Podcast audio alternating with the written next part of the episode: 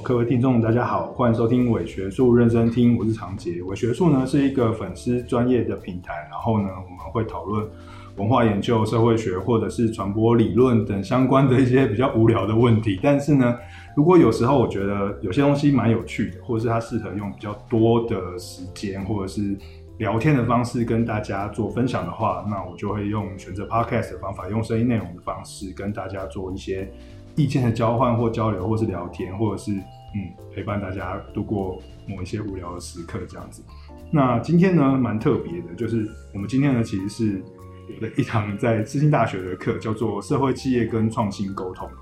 的这堂课的一个嗯，算是期末报告吗？我不想要叫它期末报告，我想要叫它是一个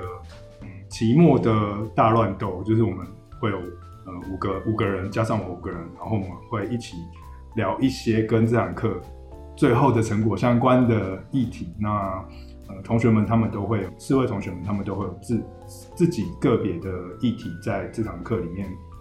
期末的时候，他们做完研究，有些看法，会在期末的时候，呃，等一下我们就会跟大家做介绍，或或者是做一些讨论。其实本来是想说要去投稿的，但是因为我觉得你知道吗？就是那么多篇，然后还要大家都去投稿，感觉是一件非常困难的事情。所以后我们想说，那我们就来做做 podcast 好了。对，就是假公济私。我想说，我自己的 podcast 很久没更新了，那就把大家的东西放进来，那当做是一个成绩，好，一个成果发表，或者是嗯，也算是一个纪念吧，纪念这一门课的的开始与结束这样子。所以我们今天大致上会呃会有四篇。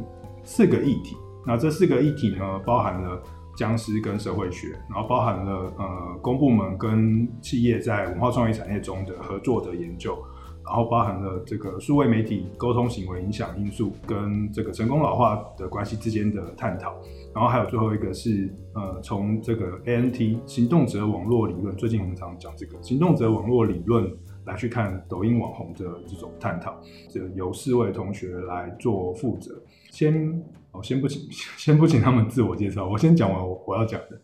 这堂课其实，呃，某个程度上，它一开始的时候叫做社会企业跟创新沟通与创新沟通，对。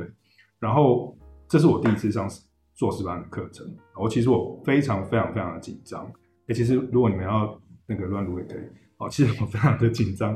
我记得第一堂课的时候，就是。其实我我很尴尬，因为我想说，好像我第一次上硕硕士班的课，我觉得超可怕的这样。然后我我接到那个胡权威老师的胡权威主任的的任务的时候，我在这边在家里面想非常非常久，想说这这个课到底要怎么上？就是其实虽然我自己是组织传播专业，但是我对社会企业或者是 NGO 可能没有那么那么那么那么熟悉，所以所以我自己又很想要讨讨论另外一些问题，所以呢，我就。硬是把这堂课改成社会设计与创新传播，我换掉了两个字，一个是企业，然后换成设计，然后一个是沟通，换成传播。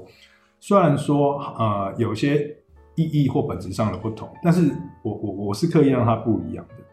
那为什么要从为什么要从社会企业转到社会设计？是因为我觉得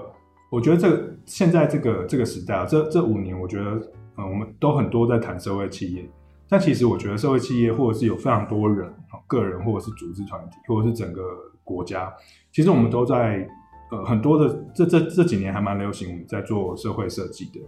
那就是把这个社会当作是一个可以被建构、可以被设计、可以被创意、可以被发展出来的一个群体，一个个人所组织架构起来的群体，那透过设计规划。观观念改变等等等等不同的过程的方式，然后让社会走向更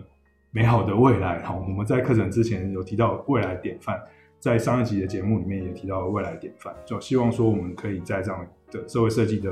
理念下，然后去探讨社会的未来应该要走向什么地方。那那个为什么要把创新沟通改成创新传播？其实沟通跟传播英文都是 communication，就是一样的字。只是我觉得沟通听起来就好像比较多那种，你知道，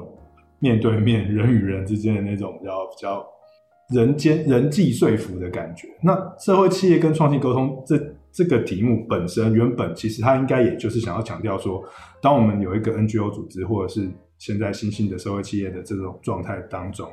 我们是不是不是有一种新的沟通方式，可以让我们所创作创造出来的制度啊，或者是产品啊，或者是任何的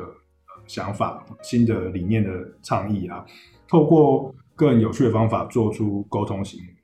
做出沟通的说服。那我把它改成创新传播的意思是，呃，虽然是一样意思啊，但是那个传播我觉得更有一点点物质性的感觉，就是传播听起来就有点资讯的意味在其中。那为什么要这样子改呢？是因为我希望可以把就是呃当代媒介的转向，就是我们越来越越来越在意媒介本身的这个媒介性质，或者是它的客体的这种物理性质，或者是这叫什么客体性质。物件的性质，它如何去影响我们在传播、沟通、说服或各种行动推动的的的的本质，或者是的值跟量上面的变化？所以我就呃，因为想要强调未来典范跟物质性，所以我就试着把这堂课改成社会设计与创新传播。那我记得第一堂课的时候，就是我觉得有点就是小尴尬，因为大家。大家啊，不好，没关系，我们就先让大家 先自我介绍。那个、那个，呃，第一堂课的时候，我记得来了六个人，对。然后那时候我超紧张，我想说，哇，六个人，啊，好，好像还好，蛮多人选课的。希望不要就退到这堂课没办没办法进行这样。然后所以我就一直说服大家要继续选课这样子，就最后还是退退掉了两个人，当然有各种原因啦。那剩下四个，然后非常的你知道支持的把这堂课走完。那我们就先请这四个同学来自我介绍，简单的自我介绍一下。那先请真言自我介绍一下。好，大家好，我是世新大学口传系硕士班的真言。然后我想讲，其实你根本你根本就是很适合上这种线上课程的人，就是实体的时候尴尬的跟什么一样。对，我在教室里面就是没一个没有办法，我脸应该都很僵吧。不是我们第一次开始上远距的时候，我想说这是换老师了吧？你说整个讲话变得非常轻松，整个 vibe 不一样，对啊，对，真的好，谢谢真言。那第二个同学啊，那个唐唐鑫啊，大家好，我是呃公管系的郭唐鑫，然后呃我是硕士班二年级，呃也是刚刚完成毕业论文，准备毕业了。然后这堂课我上的反正很舒服，反正我很喜欢这堂课。对，因为我都没有逼大家。好，OK。那第三位同学来，那个不凡。大家好，我是嗯，世新大学传播管理系的硕士班的邵不凡。然后我当初选这门课也是有点阴差阳错的感觉。然后但是像老师刚刚说，就是当初那个不断减少的那个学生数，让我以为就这门课可能会被卡掉，我还很担心。还好后面有一直到最后的结束。我才担心吧，对，那时候我就一直，我都还逼大家说，哎、欸，你确定你会继续选吗？就非常非常的紧张，这样。好，那那个博洋，呃，大家好，我是世新口传系硕一的廖博洋。嗯、其实说说实话，第第一天上课，老师走进来，我是没有发现这老师是老师，我以为你是学生。我说怎么老师还不来上课？这个学生为什么在那边走来走去，然后拿东西？我倒是觉得那个 很厉害的那个叫什么名字啊？忘记叫什么名字了。他还蛮像老师的。他是不是很厉害啊？胡廷硕，胡廷硕。对对对对，廷硕，廷硕，对吧？他是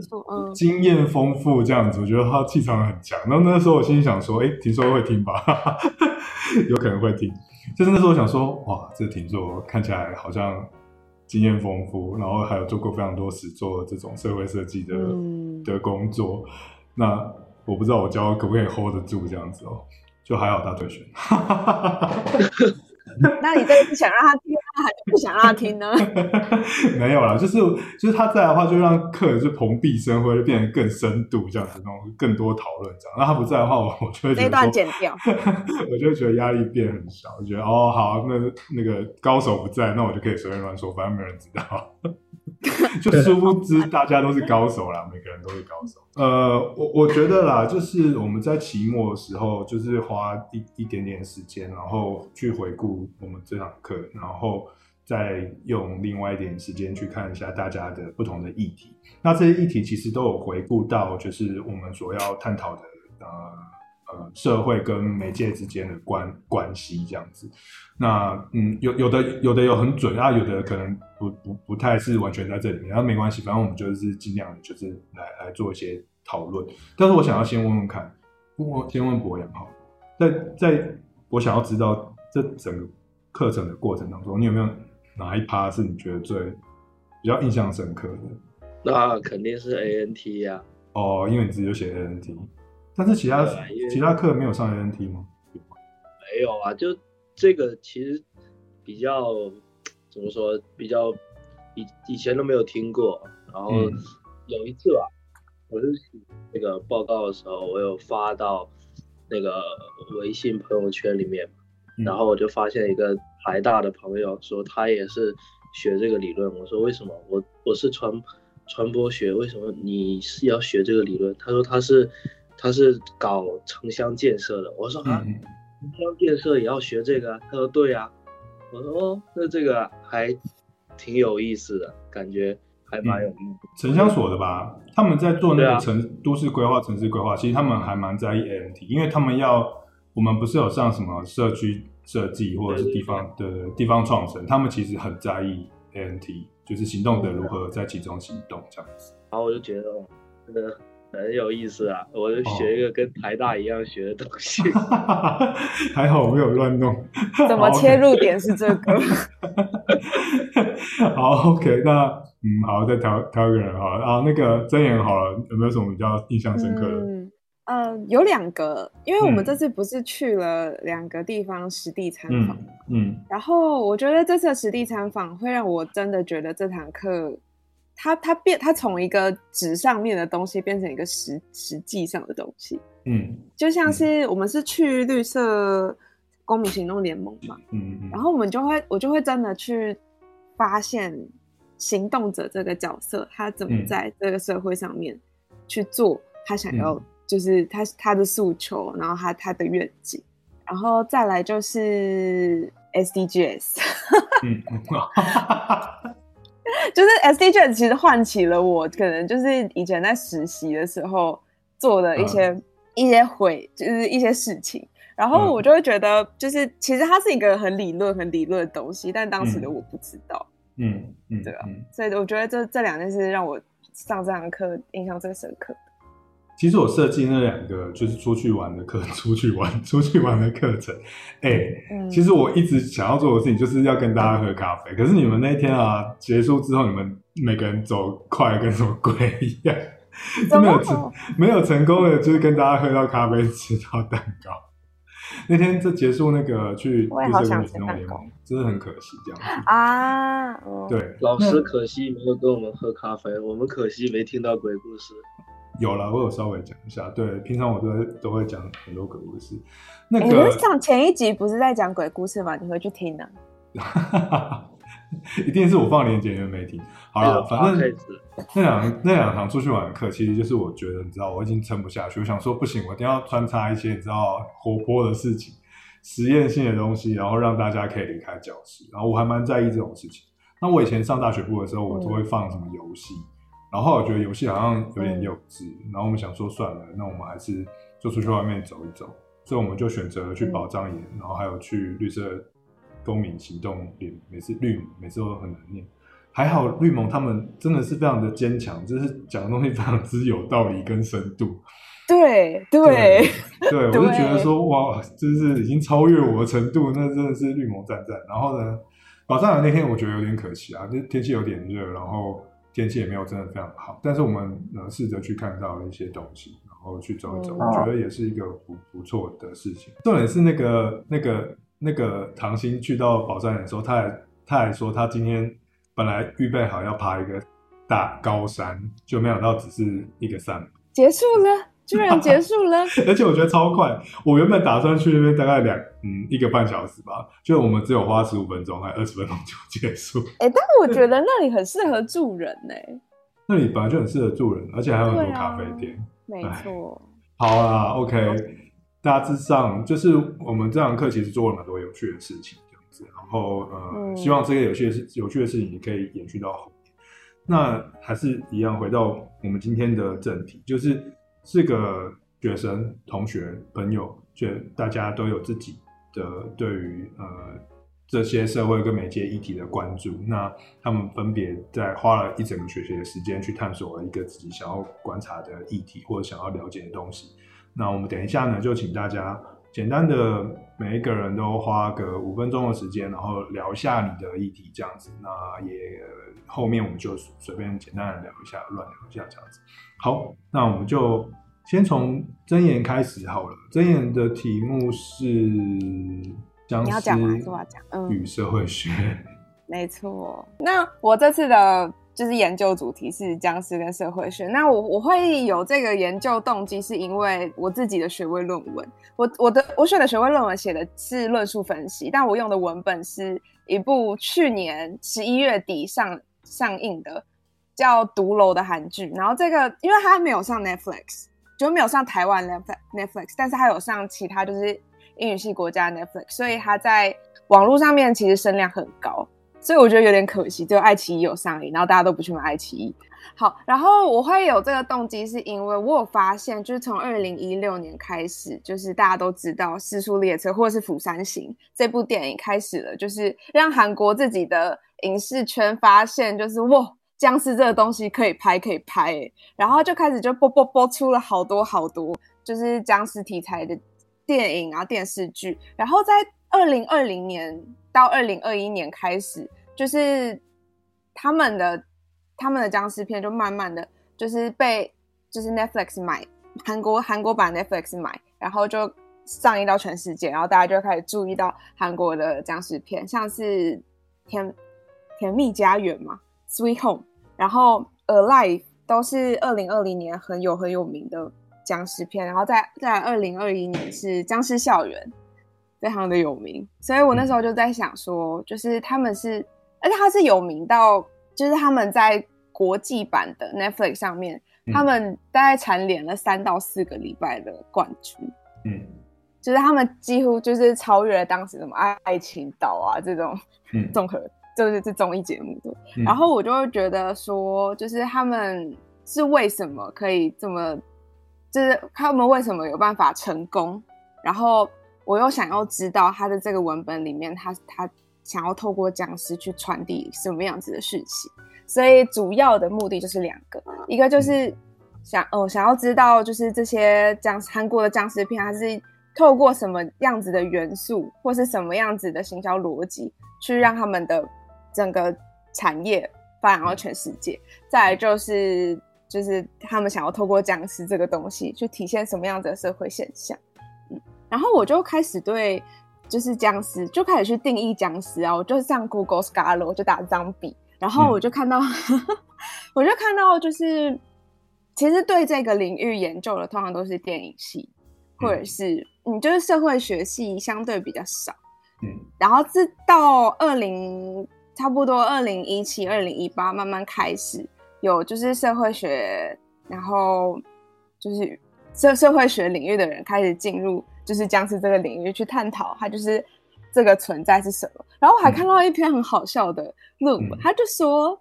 你们都觉得自己是人吗？我们其实是僵尸吧？”就这个，这就是以这个为主题的主题的论文。呃，然后他其实他就是想要讲僵尸，他这个僵尸这个存在，他是想他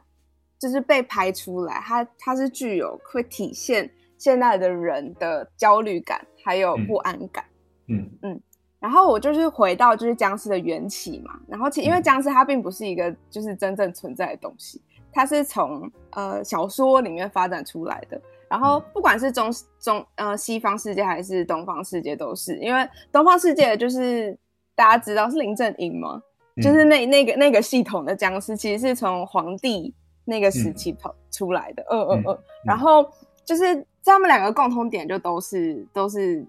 文学著作嘛，然后他们就是、嗯、呃，韩国韩国的僵尸电影是从就是比较多去参考西方的，嗯，西方的题材，嗯，僵尸它的缘起是在海地那个时候被美国占领的时候，有一个作家去，然后他发现那边有一个很神奇的宗教叫巫毒教，嗯，然后巫毒教那个时候他就把巫毒教那时候的祭典就把它写在书里面，然后那个时候大家就会对，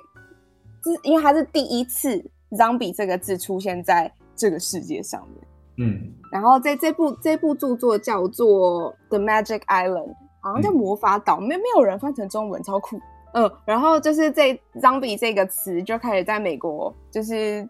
广为人知，然后之后就是好莱坞电影就就用就是巫毒的文化啊，还有海地之间的故事啊，然后祭典开始把就是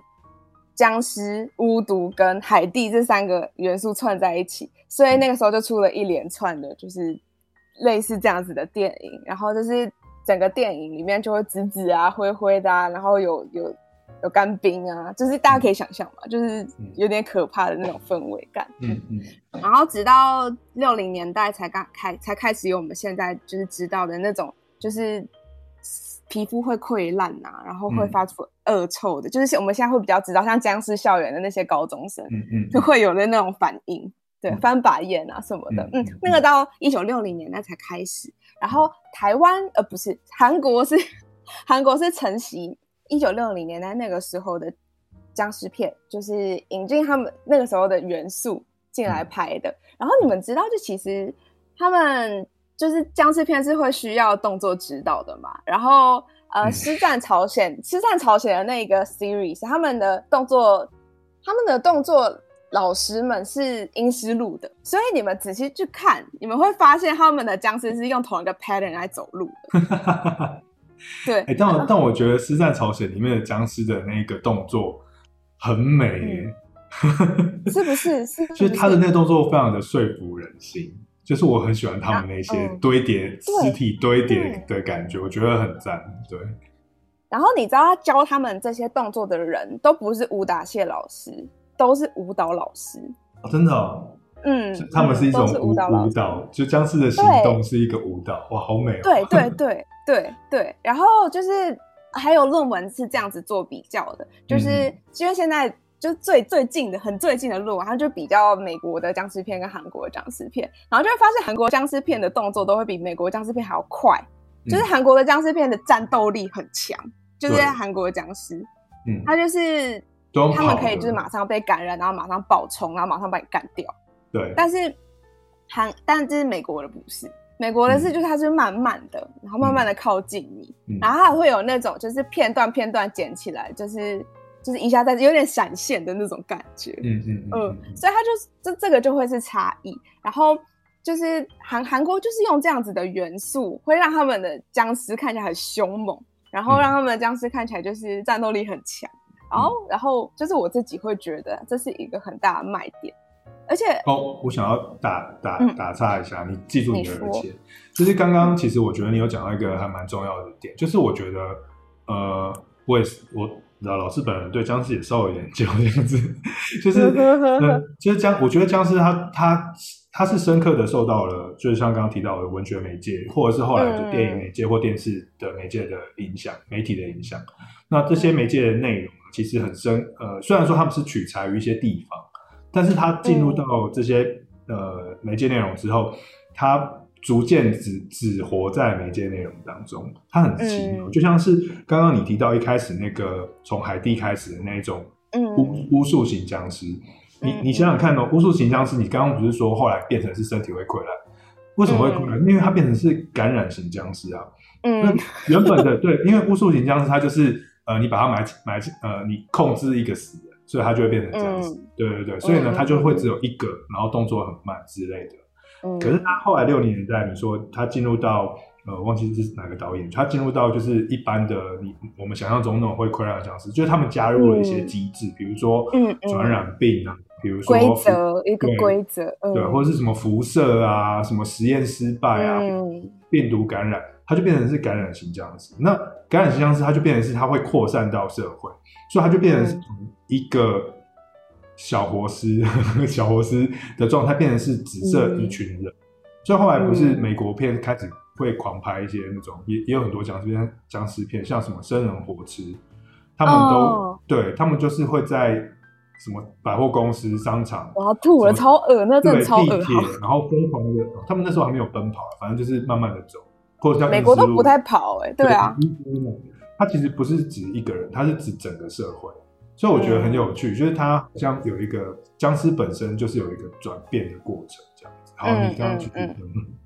好，那我就直接衔接这个点好了。其实就是有学者他们就有提到，就 Platts 这个人，他有提到说，就是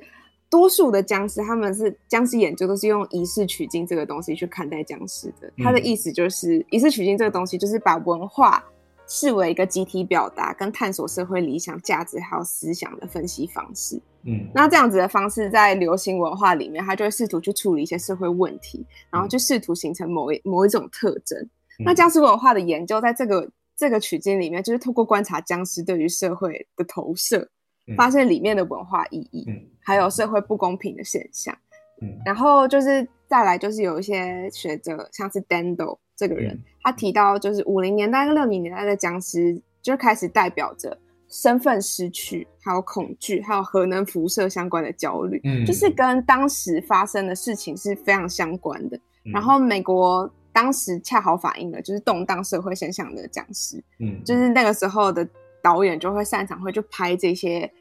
呃电影，然后再来就是我觉得这个就是韩国的电影还有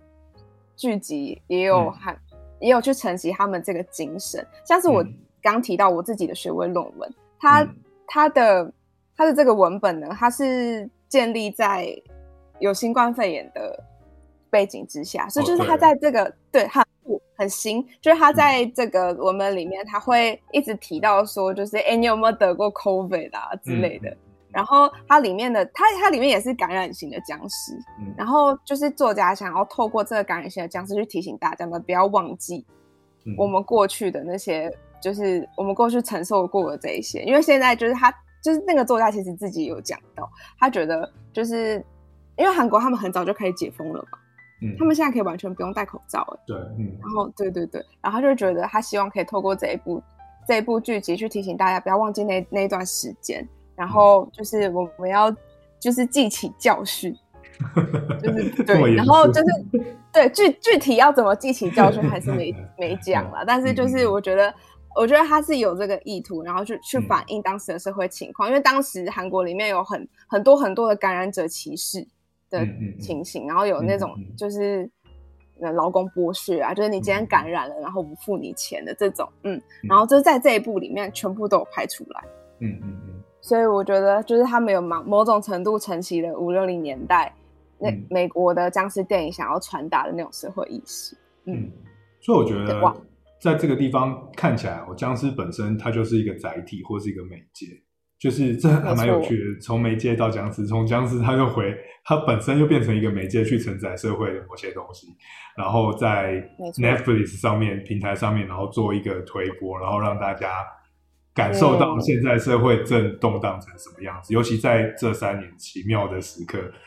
呃，韩国电影好像就是可以相比大量出现。我还记得二零二一二零一九年还是一八年，后后来二零二零年开始之后就超多。然后想说，他应该也是有呼应到这个。我想要再补充一个，就是《僵尸校园》这个嘛，它其实主要是在讲就是校园霸凌嘛。嗯。它的起源头缘起是校园霸凌，但后面大家可能忘了，因为就是因为太精彩了。然后，因为呃，《僵尸校园》的作品整个诞生之前，其实韩国笼罩在校园校园霸凌的很很严重情况之下。嗯。然后那个时候，就是连就是 K-pop 的艺人都会被挖。都会去被挖，说他可能过去欺负过谁，嗯、就是这些都会完全被挖出来哦。然后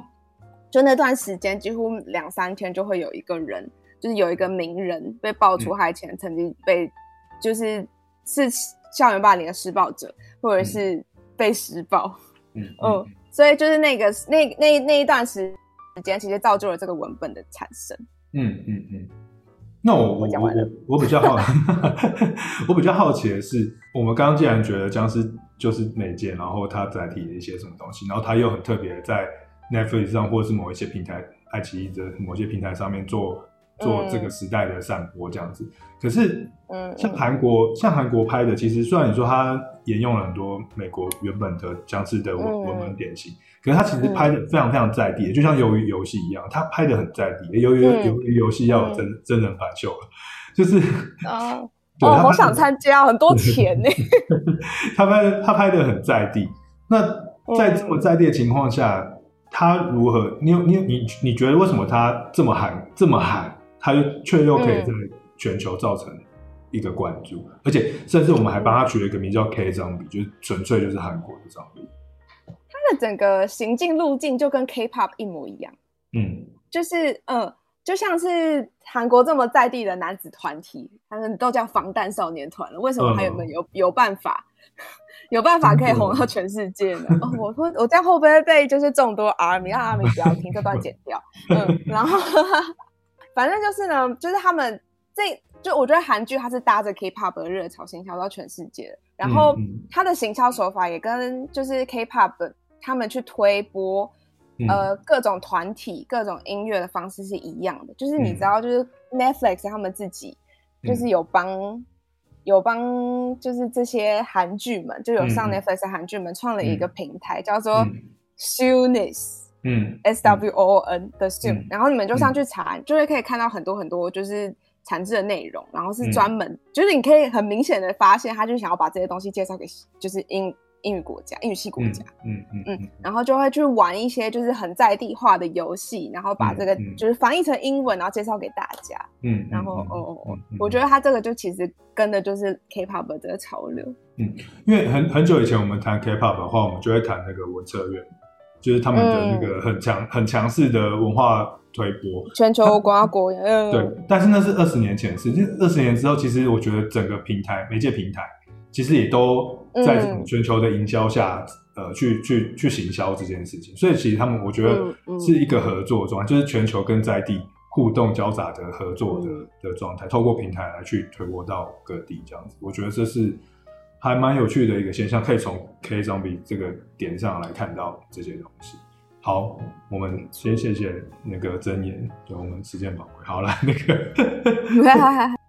来下一个唐鑫，你谈一下你看那个什么啊，公部门跟企业在文化创意产业中的合作，公司协力这件事情吧，是不是？还是社会资本？呃，我主要讲的是就是社会呃公司协力下的社会资本的结合方式，嗯、然后是以公部门和企业在文化创意产业中的研究呃合作来做研究的。然后呢，我早期想做这个的主题是因为。呃，我一直在关注一个相声社团，叫做德云社。嗯、然后呢，为什么会之所以会关注他，是是因为我最早看到他这个呃节目的时候，是因为我觉得那个他的班主叫郭德纲，他也姓郭，我也姓郭，然后就觉得很亲切。嗯、然后就觉得，哎好，我说我我呃还有个姓郭的说相声的，然后而且社团还做这么大，然后徒弟也这么多，嗯。然后呢，然后因为那时候我大概在大学的时候失眠很严重，然后晚上有时候睡不着觉，嗯，然后呢就感觉已经把该看的剧啊都看完了，然后就已经实在找不到什么好看的东西了，然后呃去听，然后呢有时候在抖音上就刷到这个相声的这个呃他们的小段子，然后呢就开始慢慢慢去听，然后一直慢慢的了解他这个人，然后到最后就我就发现说他是有一种呃。不服输的魅力了，让我觉得他很的，很值得我去学习这样子，然后开始喜欢上这个社团。嗯，然后呢，因为想做公司合作，是因为，呃，我发现说他，因为他这个与，呃，中国大陆的一个那个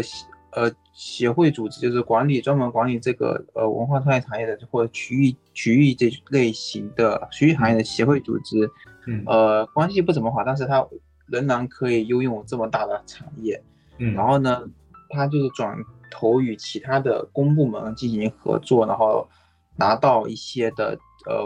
政策的扶持，然后包括自己在一些、嗯、在一些私领域上对于自己文化社会资本的一些建设和累积，嗯、然后让我就觉得说很有一些研究的价值这样子，嗯，然后呃。再加上说，文化创意产业一直都是各个国家所依赖的一些重要的经济支柱嘛。然后再加上现在相声产业已经，它现在已经完成一种转型过程，然后和一些的新兴产业包括呃进行融合。然后而且现在在中国大陆相声，呃，在我看来啊，他们现在相声分为两个类型，一种是呃传统相声，一种是以德云社为主的传统中的呃新新式相声。嗯，然后在过去。在中国大陆的相声产业是一直被于大众吐槽的对象，就是那时候已经在说，可以把相声装进博物馆了这样子，当时 就是没人看了。然后，但是因为德云社的郭德纲的兴起，把这个局面给挽回来了。嗯，然后呢，所以我，然后呢，所以我就非常喜欢的这种，非常喜欢这个行业，然后去研究，包括今年除夕的春晚。嗯，呃，因为德云往年德云社都会是邀请对象，但今年德云社没上，然后今年上那个、嗯、那个相声叫做什么？呃，戏说方言，然后到现在还是一直被大众吐槽。嗯，然后他们在说说，如果呃他这个晚晚会一出来，就这个相声节目一出来，全全世界只有郭德纲一个人笑了。他说 郭德纲说的没有错，不是因为他有多优秀，完全都是因为因为共产党趁土来粉饰这个现实嘛。嗯，然后我就觉得他这个。呃，特别有研究的价值，然后包括现在的私部门又比公部门拥有更多的弹性的福利和工资。嗯，呃，因为呃，公部门可能在一些政策上，对于包括一些的节目上，可能对于一些的，可能还要考虑政策的一些限制，但私部门在一些方面上就可以更加弹性，包括可以走一些一些跟政策相关，但是完全不用那么束缚自己手脚的事情。所以我觉得说，公司合作下，可能未来对于文化创意产业的社会资本呢，在结合上可能会有更有的更有帮助这样子。嗯，因为我觉得其实呃，刚刚唐鑫谈的谈到这个社会资本，就就社社会资本，其实一开始我一直是想说它就是文化资本，就是布赫迪厄提的文化资本。后来我仔细的查了一下，因为你的关系，我就认真的爬了一些文这样子。然后就发现说，哦，原来社会资本其实，呃，文呃，布赫迪尔的文化资本的那一些概念，其实是算是社会资本下的，呃，一个小小，呃呃，社会资本比较高，然后文化资本在下面，所以社会资本指的是整个社会交往、互相信任、合作、信赖的一个一个一个一个一个资本，一个一个基础。所以，呃，当我们当一个企业或是一件事情，或是一个文化创意产业，它拥有足够的社会资本，比如说你你提的德云社，他们被观众信任，他们办的活动让大家可以去参与，他们做的事情更加的有公共性的一个运作状态下，他就会更活络，然后大家也更容易跟他做人际或者是做文化上面的连接。所以德云社可能他就在这样，就像你谈的，就是在这样的社会资本下，他去关联了很多他其他衍生出来的。它是还有很多其他的的营营运的项目，嗯，对呀、啊，它就不只是相声一个这些东西，包括很多其他的，嗯、呃，包括综艺节目，呃，我前几天看到一个视频，现在做美食，它基本上就是一个文化创意产业的公司啊，这样子，对啊，内容公司，对，它是就是说以相声产业为核心，连接各个文化创意产业的这种嗯。方式，嗯，然后。包括他们现在还写书，嗯嗯嗯嗯，对，什么都是就是啥都干，还要做综艺节目这样子。对，所以我就在想说，哎，的确，就是因为后来我就想说，哎，你要不要朝朝公司协力的方式去去去去走，或者去查，呃，去去衍生。那的确，公司协力它就必须要在一个能够做到好的公司协力，它就是在一个完善的社会资本的情况下，它就可以达到呃政府、人人民、呃企业。等等不同的人们共同合作、信赖的状态下，他们才可以有一个好的公司协力，对不对？所以其实我觉得，你你你的这一条路径去谈，呃，文化创意产业它如何如何变得更好、更有效、传播更更赞，然后可以更连接更多大众，我觉得还还是一个蛮蛮贴切的路径，我觉得还蛮值得往后面延伸。那不过我想问。我觉得每个国家或是每个地区的社会资本的类型可能不太一样，大家信赖的程度啊，或者是人群就是互相合作的状态不太一样。你你你在台湾这么久，你在台湾应该很久，嗯、你在台湾这么久，你觉得台湾的 有相声 产业跟相声的文化创意产业跟中国有什么不一样？呃，我是这样觉得啊，就是我我我在我认为台湾的新媒体网络相较于中国大陆来说会更加的开放一点，呃，没有那么多的限制。就比如说早期就还是以德云社来举例，早期郭德纲的相声是以讽刺讽刺相声为主，嗯，就是天天骂这个骂那个，然后但是听着就很爽，嗯呃，就是他整天就讽刺社会说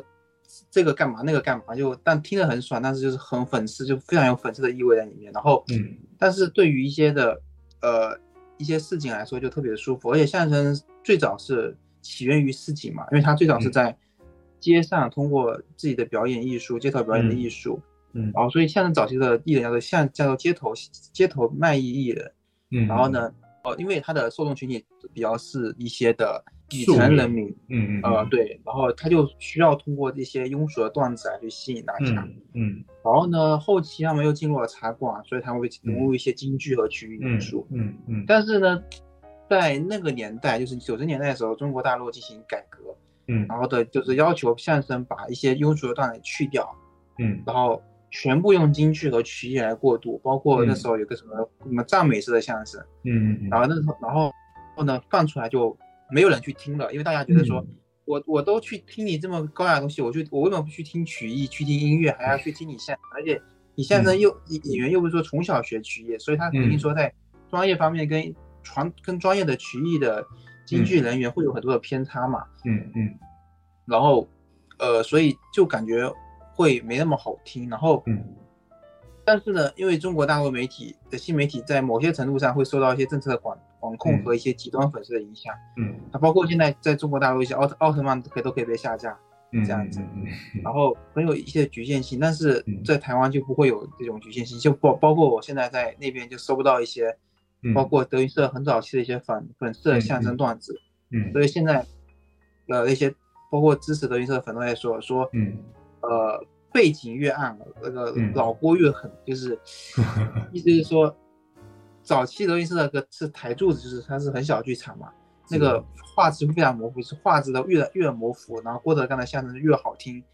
吐槽越厉害这样子，然后粉丝的越狠这样子，然后包括他那时候已经把把整个把整个除了德云社以外，他和一些相声界他认为比较呃比较厉害的一些。老艺术家之外的人全部给骂了一遍，然后全部讽刺一遍。那虽然说可能说某一些人会得罪人，但是听着就非常舒服，非常爽，而且都很跟现实非常的搭这样子啊。然后呃，而且但是在中国大陆有个好处是说，它的人口比较多，对。然后他他在寻找粉丝，包括粉丝群的扩展和一些新媒体的社会资本的资金融入会比较的容易一些。这样，这个我觉得是。相较于台湾来说的社会资本会比较优势的地方，但是在台湾，我觉得它的相声传播速度和一些，嗯、呃传统的东西可以更好的保存下来。我觉得这是一个非常鲜明的社会资本的对比，这样子。我我我在录 podcast 之前，录内容之前，我有认真的就是看了一下你的偷偷去查你的论文，然后看了一下，我觉得其实你写的蛮好的，而且整个逻辑，你你现在讲了之后，我又更懂。其实我觉得这个议题还真的蛮好的。就从不同的相声，呃，它的传播方式跟它的行销，还有它它如何被阻断传传播，或者是它如何有散播或没散播。其实我觉得它真的是一个社会资本问题，因为其实我在想啊，就是文化创意产业这个企业企业的能动性，就是它可以做到多少，它可以多有连接，其实是社会资本发展的一个很重要的条件。也就是说，反过来说，假如德云社或者是这些呃文化创意文化表演团体。他的能够做的事情越多，他就可以累积更多的人际的连接跟社会的公共性。就像你刚刚讲，他是比如说街头艺人，在路上，然后呃，给给底边底层的人民去说唱，让他们听到讽刺的好笑的，他们就集结成一个群体，然后变成粉丝，变成一种公共。其实我觉得你要谈的东西，虽然说你现在。很多很多谈的有可能是企业面向啊，或者是产业面向啊，但其实它最后指向的是一个透过这样的表演艺术所集结成的一个公共的可能，我觉得是蛮有趣的。欸，我觉得你之后不知道念博士班吗？你直接这个就可以延伸后面，你再来问我，我跟你讲我怎么想的，我觉得很好。这样，啊，来吧，请你聊聊你的这个。哎，欸，我觉得那个成功老化这件事情。觉得嗯，我最近很有感觉。我每天看我爸躺在床上看手机。好，OK，那你来聊一聊。是，好，大家好。那我我其实这次研究的那个题目是说数位媒介的一个沟通跟成功老化之间的一个关系嘛。那我主要呢是因为我先讲，我想想，我想先讲第二题，可以吗？嗯、就是想先说一下我为什么会有这样的想法，就是好啊。那我去年嗯暑假回去的时候呢，就是像我奶奶她手里就突然多了一部。从不知道她哪个儿子手里淘汰下来的那个苹果手机，她以前都是用那种老人机，然后当时我就就很兴奋，说我想要教会她所有那些使用的功能，比如说跟她用微信，就是不管是语音还好还是视频、视讯这些功能。那第一天教学的时候，我就想说，虽然比较坎坷，但是也算是完圆满的完成。那后来过了几天，他就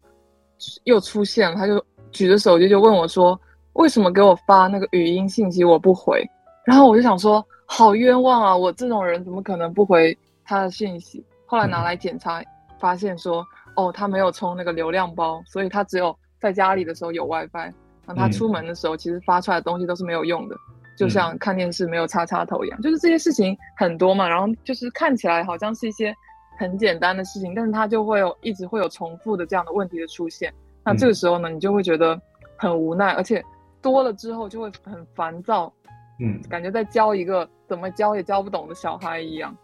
那后来我就发生了一些事情，让我就是改变这样的心态，就是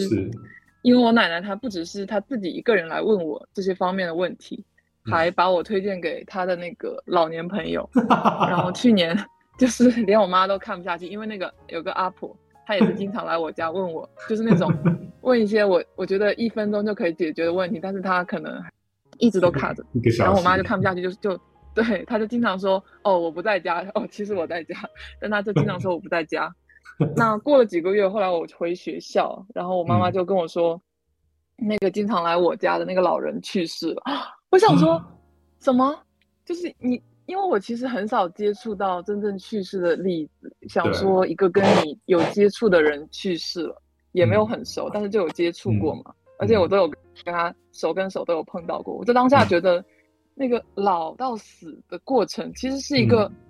很突然的瞬间，它并不是说真的有那么长时间给你去去习惯的。那我就想，那当下我就想说，万一这件事情发生在我真的很亲的人的身上的话，我该怎么去想我之前对他的一个态度？因为不是大家都会说“久病床前无孝子”，呃，对这种意思。我想说，难道我要等？一切都没有机会的时候，再去后悔吗？我就想说，那真的不行。嗯、我就想说，那我看看，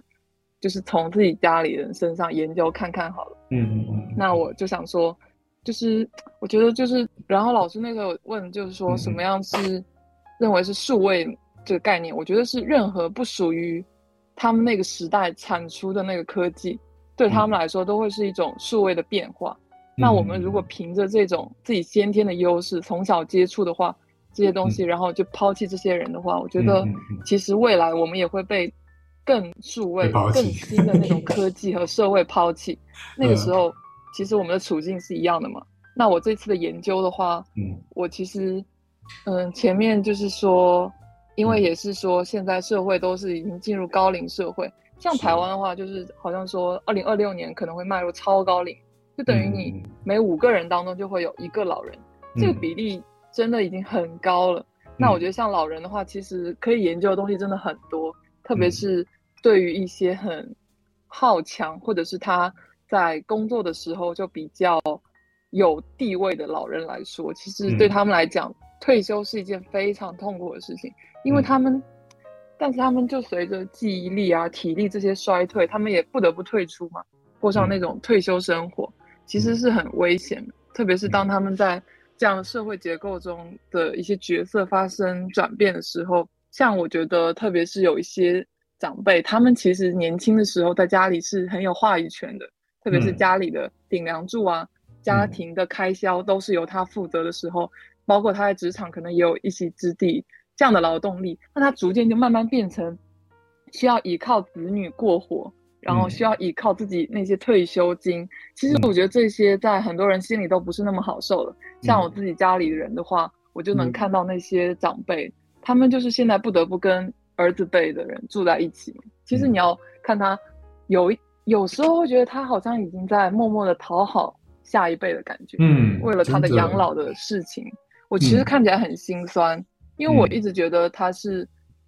他不应该是这样子的，但他不得不跟为了跟儿子儿媳妇甚至是孙子孙女处理好那个关系，嗯，嗯看了我觉得难道到老的时候真的要做一个这样子的人吗？然后我觉得有时候子孙辈不是会。为了养老这件事情，然后踢皮球吗？像我们这边的习惯就是老，老老了的话，他就是会分配到不同的儿子家去住一个月。比如说这个月他住在大儿子家，然后呢，他的女儿都会过来照顾他，然后这样的换嘛。嗯，有时候我真的觉得，我记得我去年回家的时候，我就看到我的那个阿太，就是我爷爷的妈妈，嗯，她已经老到整个背都 hold 在那里了，很痛苦。我看她连呼吸都很痛苦的时候。其实我觉得他那个当下是很希望自己可以离开的，嗯，因为他觉得不只是身体的痛苦，还有给后代的一个负担，嗯、我就觉得其实很痛苦。对，嗯、那我就想说，老这件事情，它其实不只是身体机能、社会功能的一个衰退嘛，嗯、而且我们其实更是要看到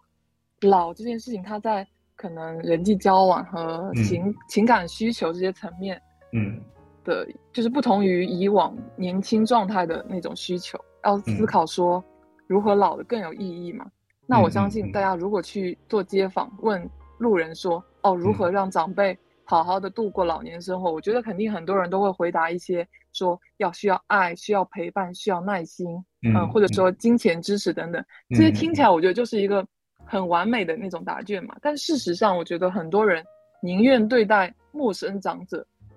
就对待陌生长者的耐心，可能都要比对待自己的长辈来的多。嗯，我觉得可能是在外人面前就会保持比较礼貌啊，比较正面的形象，但是对待自己至亲的时候就可以脱下面具，或者说也不想应付。我觉得这件事情我真的很常发生。嗯，那我觉得像现在就是像这种智慧型手机也慢慢在长辈手中出现嘛。但我觉得在台湾好像出现比较早吧，因为在我这次研究当中，我访问的两个。是我朋友的长辈，他们也有超过六十岁了。嗯，他们的妈妈就是给我一种，就是已经大学都有毕业，或者再怎么样也，嗯、或者也是高中毕业嘛，嗯、就是感觉上学历也蛮好，然后工作也不错，嗯、所以他们其实，在掌握科技的方面是有一定的基础的，就是不会让人觉得他们真的是老人。嗯、我觉得，但是回到我们这边的话，我就很明显，因为我的长辈其实很多都没有受过教育。嗯，其实你在教学的过程中，其实连最基本的问题都很难教给他们，就这样的一个落差。嗯，然后呢，我就觉得，但是我还是希望能教会他们基本的一些功能。然后，像我们这些在外地求学工作的人的话，嗯，就会更需要跟他们有联系嘛。那我像刚刚说的，对我来说，其实收到。呃，祖父母发来的一些消息，我就是心情很复杂。嗯、一方面会觉得收到他们近况很开心嘛，嗯、但另一方面其实很害怕回答他们的一些问题，因为常常会鸡同鸭讲。嗯，像我奶奶经常喜欢用手机问我一些我实在没有办法远程帮助她的问题。嗯，但我觉得这个可能就是可能就数位落差的关系吧。对，我也不会真的因为这个事情而去生气，我只是真的事后会有一点无奈。嗯。嗯那我觉得对于高龄者来说，嗯、那使用这些资讯产品的时候遇到的很多，比如说不管是程式页面，还是说操作流程一些，不太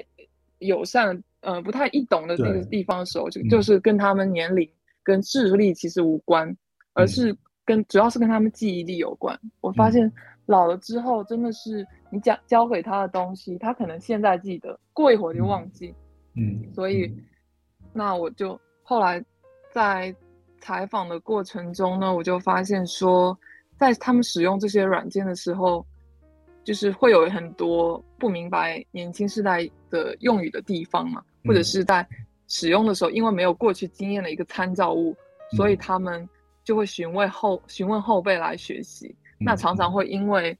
一些原因，然后使得小孩就不愿意教导自己的父母，他们更会愿意去。问同龄人，我觉得这个可能也是跟一个自尊心有关，嗯、因为我觉得其实父母都不愿意把自己的脆弱的一面暴露在小孩面前，就是总想要保持自己榜样的那个样子。嗯，那我就觉得说，我觉得数位沟呃数位媒介的存在呢，也可以使他们就是不用与人面对面，可以更大胆的跟家人表达自己的情感。嗯，发现打字啊、语音啊，真的比当面好说太多了。现在大家在群里就是会。就是会变得跟以前不一样，连那种喜欢、爱这种字我都可以看见，我真的觉得很、嗯、跟以前真的完全不一样。嗯、我就觉得其实这样的科技如果能带来这样的效果的话，我觉得也蛮好。嗯，哦，我觉得，那嗯嗯，你说，好，没关系，就大概到这边。我我也 我也可以差不多，你说。没有，就是呃，我觉得不凡总是，你知道，在这一门课里面，我觉得。嗯，我最最最记忆深刻的不凡的面相是，就我觉得你每次谈事情，或者是你你的观点，或者是你看到的东西，都非常的富有情感性，就很情感的面相。里面都像你上次提到那个，你你从街美夜市经过的那个无感的感受。我觉得我我有拿来当做我的例子给在其他课程讲，就是我觉得你 你你谈那个那个那个五感带给你的那个故事，我觉得讲的就很有很有情感。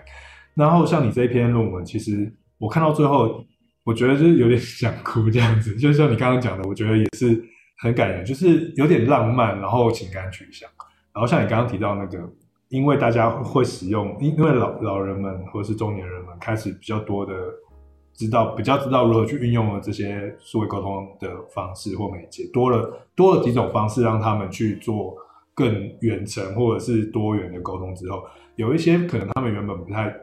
说不出口的或者不太说的话，他会因为他想要另外一群人，所以他去学那个界面，然后去把它讲出来，然后他可能是不小心讲出来的，但是他讲出来了，然后我就觉得哇，好感人哦。那你刚刚讲的时候，我觉得更有感人，而且。这件事情又跟很多事情连接在一起，诶，这你之后可也许可以做。它就是这个数位落差。我们通常看数位落差的时候，年纪呃代间数位落差的时候，其实我们比较常看到就是他能力足不足啊什么之类，或者是你刚刚提到的记忆力。可它前面其实里面还包含了自尊跟自信这一类的心理状态、情感，还有认同感。嗯，我觉得这好像比较少人去提到，就是反而是在你这这一个讨论当中，我觉得好像隐约会看到。就是好像要讲这件事情，然后呃，或者是你你的重点有一部分其实是隐含在你的文章当中，是在谈说，其实其实他们的主体性在运用这些手机界面或是干嘛的时候，其实他们是是有一个情感或者是有个自尊在里面的，然后他们他们也在自己做挣扎，或者是他们也在也在低头学习，对，所以就是还蛮有趣的一个，我觉得很很有感情的面向。好，那你觉得？没有，我觉得谢谢老师补充，因为我刚刚讲自己讲一大堆，我也不知道大家有没有 觉得听得很烦，因为我就是平时想东西就会想的比较感性一点。嗯，那因为我不是之前有那个参加研讨会嘛，嗯、就是前两就上一周好像参加的，也是讲这篇的内容，但大概我有点修改，其实这次交给你，因为上次内容会多一点点。那我就当时听完的话。其实我当下是有一点不知所措，因为老师就是说我写的比较，就是比较不太，就是不太书面化嘛。因为我其实也是第一次真的写这种比较长的东西，我我也没有一个经验。那我当时就想说，那我到底适不适合写论文？哇，我当下真的怀疑自己，我当时很难过。那我后来发给老师的时候，老师说，老师还有夸我，然后我就想说，那我也许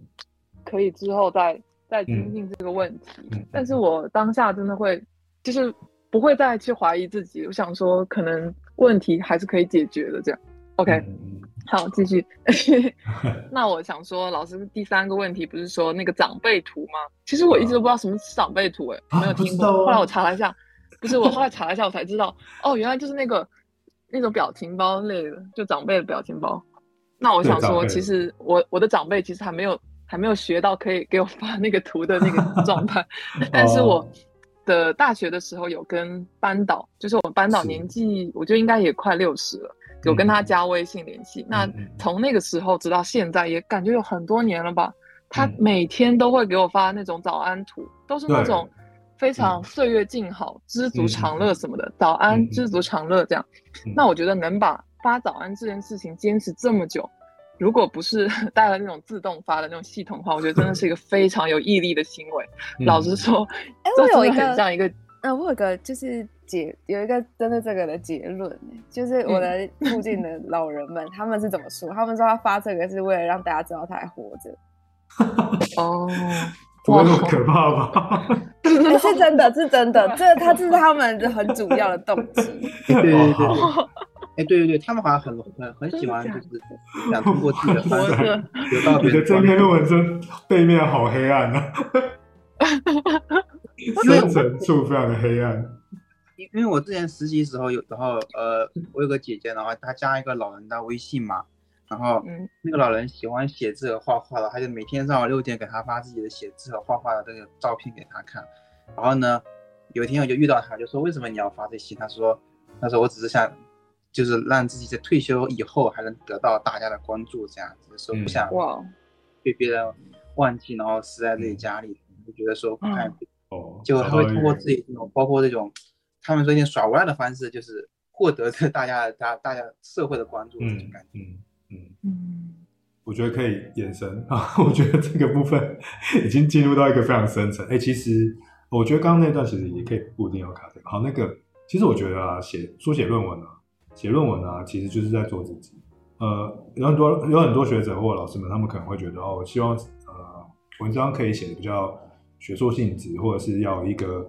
分析性的那种词汇或干嘛。但是其实，在整个学呃书写论文的领域当中，有很多种类型啊。那比如说，如果你的类型是比较抒情，或是你的这种认同感很强烈的话，那就是呃仔细研究的访谈方法，然后你可以做民族志研究。我们上课的时候有讨论到嘛，那你可以把它变成是像故事，或者是呃很丰沛情感的、深度的去讨论这这样子的所有落差背后的那一个。情感面向，或者是那个故事是什么，然后透过呃故事书写的方式，然后来去表达你要表达的。因为我看你的那个论文，其实是比较呃像是分析性的社会科学的那种写法，但其实写法有很多种，所以不要就是不要不要不要怀疑自己。我觉得其实我自己在一路念书的过程当中，我觉得我觉得读书或者写论文或做做研做研究好，做研究其实做研究是在追求自我，我自己都会觉得是追求自我。我一直到。晚期到现在年纪比较大了，我才会有一个想要追求公共的状态。不然我在年纪小的时候，其实我我的目的是想要表达，呃，想要追找寻我的问题，跟表达我想要表达的事，然后用我自己的方式。所以，我我觉得其实我觉得不用担心这件事情。当然了，你要微调要调整，我觉得 OK。那但是就是就是没有什么叫做很很写的很对的论文或很不对的论文。好，大概就是这样。好，OK。那那个，我们还有一些时间来博洋，哎、压轴来了来了来了来了。好，然后我的论文主要就是 ANT 行动者网络理论来看这个抖音网红的这种现象，因为现象现在这个抖音，他们现在都是呃从呃一几年啊。一一六年的时候，抖音上线嘛，那个时候大家都还是拍一些小视频啊，嗯、拍一些这个呃一些喜剧啊，或者是一些分享。嗯、那时候好像大家都没有什么呃太在意抖音，只把抖音当做一个就是呃娱乐消遣的一个呃平台而已。但慢慢到后面，嗯、用抖音的人越来越多了嘛，嗯，尤其是这个二一年的时候，这个。中国的网民已经到达十个亿了，然后你又看这个短视频的用户已经到八点八八亿，那它其实整个抖音或者是短视频平台的它整个流量池已经非常非常庞大了。嗯，那这个时候抖音就开始有一些想法，你像类似于这种阿里巴巴、小红书、蘑菇街这种非常非常早的一种老牌的。这种电商平台去做一些带货的模式嘛，嗯，因为你人多了嘛，可能就要、嗯、就要把一些流量去做变现，那一变现就可以通过主播、嗯、通过 KOL 去带货去去卖货，这样才能，一个是抖音也能多赚钱，一个是让那些主播也有变现的一些渠道嘛。嗯，好的，这个时候其实就引发了，我就想说，为什么现在大家呃越来越重视对于这个呃电商的电子商务的一个研究？嗯，然后后来就发现，那种这种东西其实是层出不穷的。嗯，你今天有抖音，或者是更早有淘宝，以后可能会有更多更多的类似于这样的电电子商务平台要出现。所以我就想说，刚好今我们有上到这个 ANT 行动者网络理论的东西，嗯，那就拿直接拿阿里巴巴的例子来说。嗯，就除了淘宝，它是我们大众最熟悉的购物软件。嗯，那另外阿里巴巴本身就是一个最早期以电商、电子商务模式来进行这种商品批发的一个软件，它就叫阿里巴巴。嗯，那它就是把这个工厂线下跟线上售卖做结合。嗯，其实它很快就带动了这个中国向国内或者是国外的这种商品批发销售。嗯，那在整个这种链条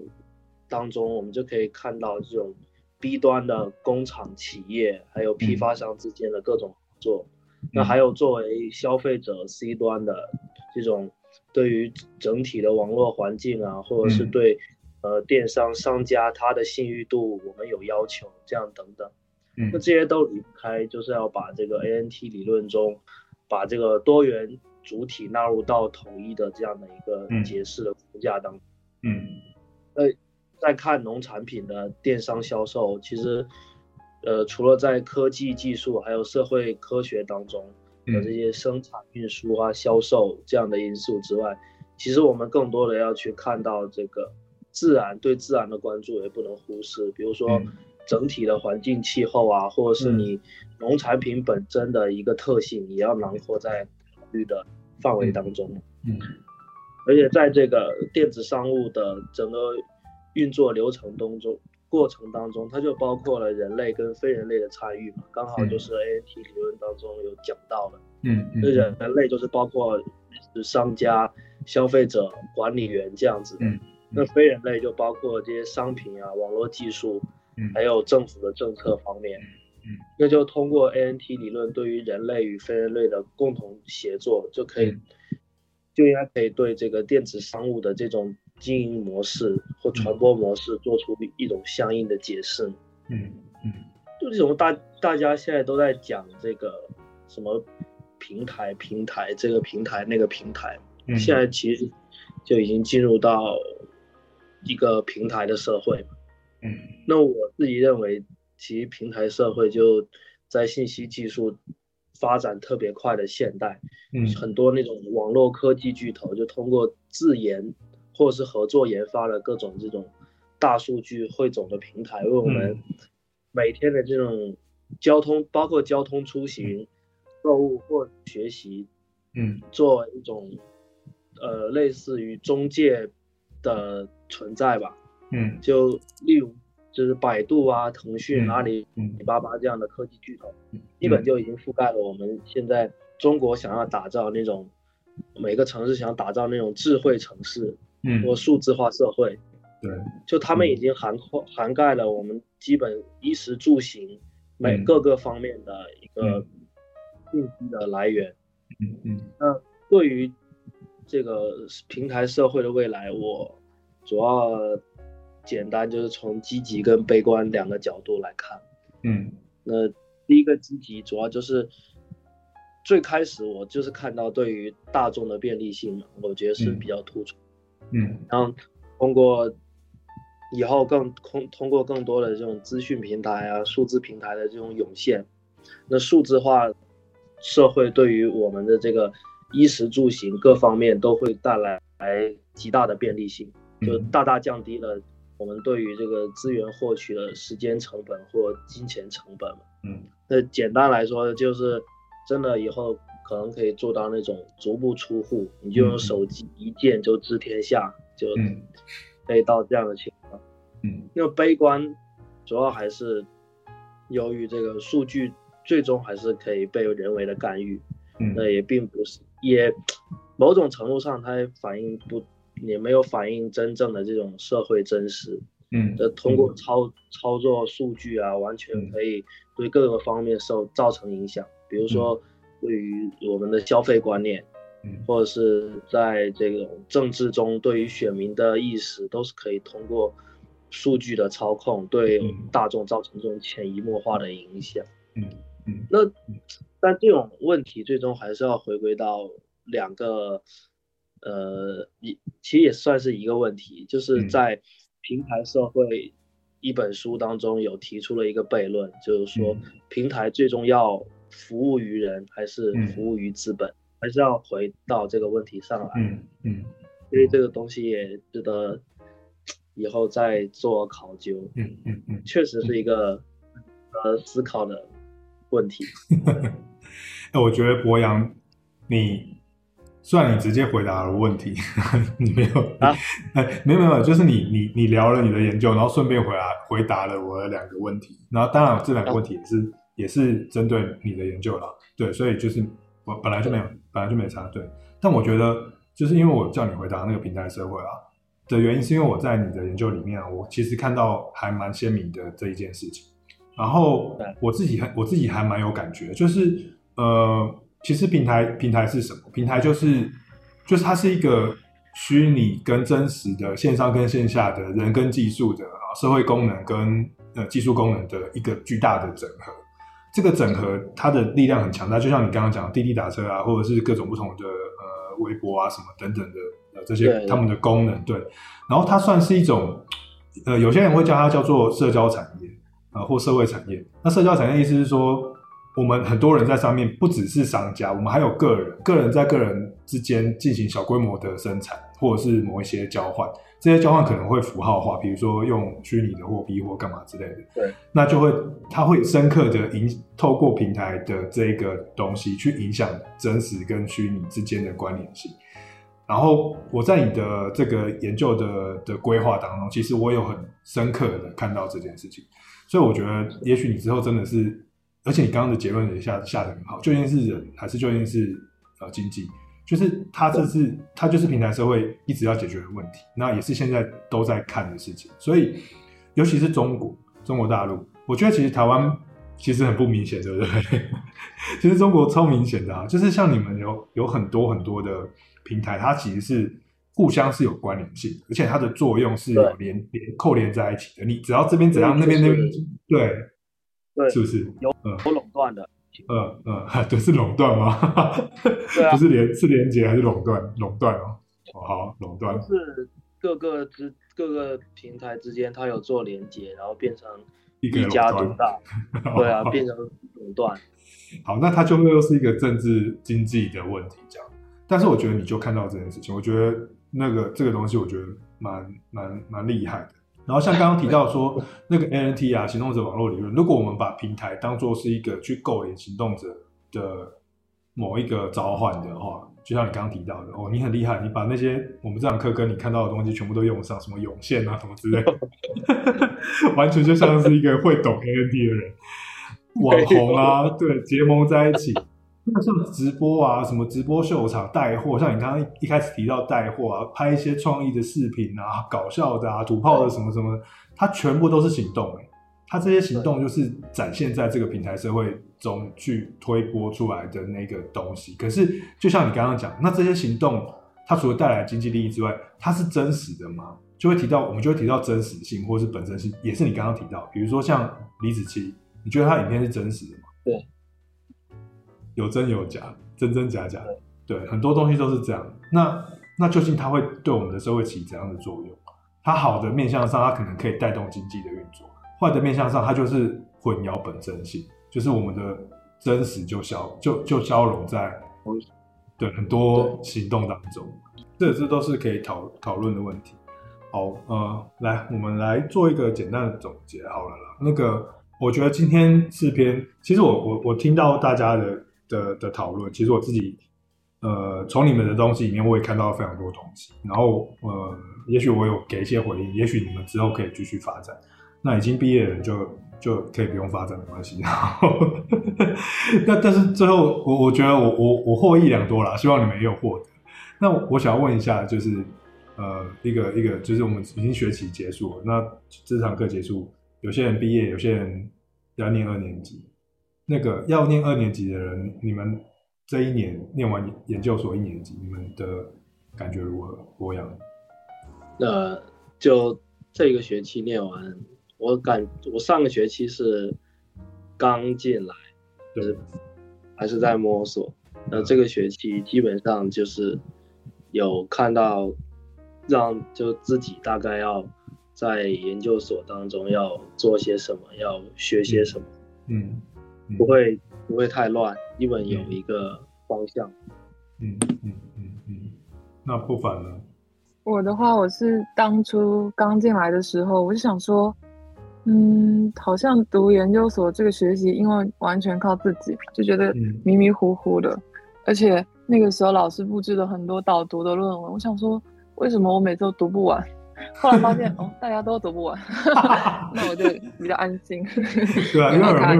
没有没有人读完过，真的。我以前那研究所硕士班、博士班导读四篇，其实我都只有读一。只有读半篇而已，就就去上课。对啊，所以以前我想说，怎么大家都可以这么面色正常的来上课，是有点兴趣。老师自己可能也没看完，我常常没没看完就来上课。好，OK，那那那已经念完研究所的两位同学呢？那个唐鑫，你有什么想感觉呢？我是觉得说，我念了研究所，好像。更更自主了吧，就是会让我去想学习，然后也会让我有，呃，开始思考一些东西吧。就是我感觉我的视野好像更加的开放和广阔了，嗯，就好像不会那么局限了，就感觉呃研究所带给我的东西还挺多的吧。反正好像我也能自己调控自己的情绪的，可能以前，呃，读读论文可能会。会很烦，会心里很烦躁，或者想一想算了不读了就扔那边了，然后嗯，就按自己的按自己的想法写写。现在可能还会去认真的看一些，嗯，会把一些文章读完弄懂这样。反正我觉得到二年级，我觉得我的挺多的吧。然后也是我最后一堂课了，课呃就感触也挺多的这样子啊。嗯，那那个真言呢？